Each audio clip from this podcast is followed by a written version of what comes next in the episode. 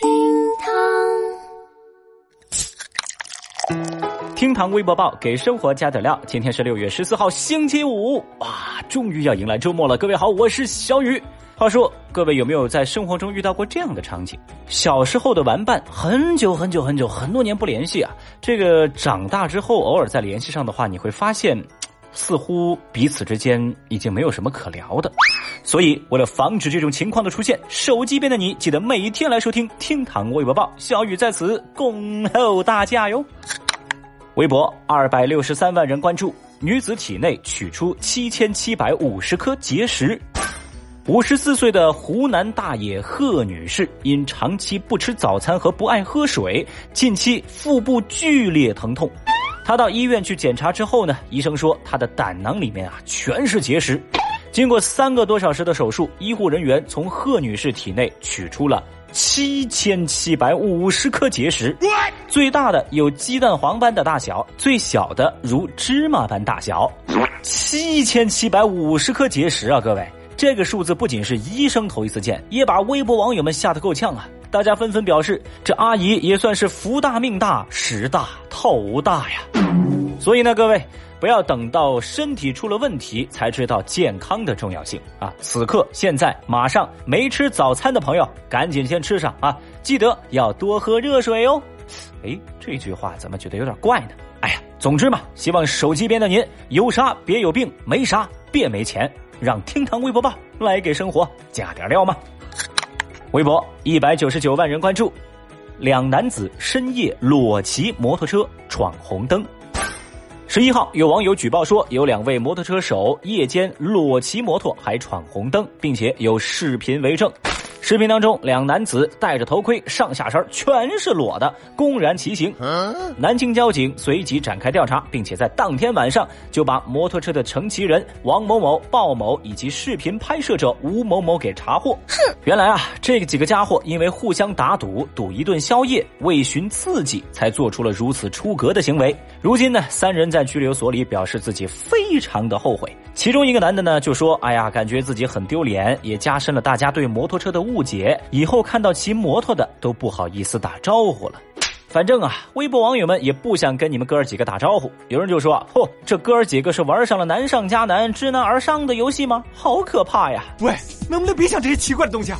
还有人评论说：“这几个人病得不轻啊，为了一顿宵夜，脸都不要了。”我不能想象。还好嘛，这几个铁憨憨呢，已经被绳之以法了。至于说他们后悔的，到底是裸骑闯红灯，还是闯红灯被抓？哼，这事儿啊，也就他们自己心里清楚喽。哎呀，这事儿不能说的太细。微博一百八十七万人关注，耐克大码模特引争议。近日，耐克在伦敦店呢使用了大码模特来展示运动服。这个大码模特啊，就是区别于一般的人形模特，她的身形呢看起来明显要胖得多得多。当然了，她身上所展示的也就是码数比较大的运动装了。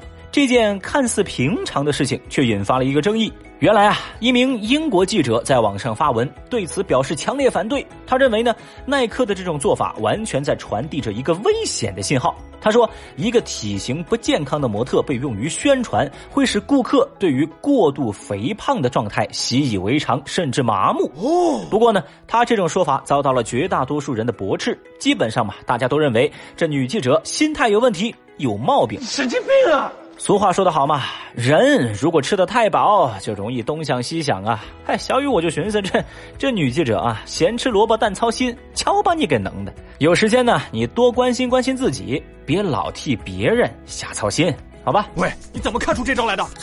微博一百六十七万人关注，高考生睡午觉没人叫，导致缺考。八号下午，南昌洪女士的儿子错过了高考的英语考试，而她质疑这是江西省西山学校管理不到位。洪女士说啊，学校在高考之前就劝这些家长不要陪考，免得给孩子们压力，同时呢，还收取了家长们考试期间孩子的住宿费、餐饮费七百五十块。但是呢，直到高考英语考试开考，洪女士的孩子还在宾馆里睡觉，没人提醒。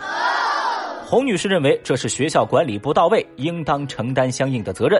但是校方则表示，我们收的费用只是包含食宿费。而带队老师还说，在集合之前其实去敲过门，不过无人应答，而且还说呀，高三学生都是成年人了，应该对自己的行为负责吧？你想说什么呢？反正呢，现在双方还在扯皮，事件在微博上也引发争议。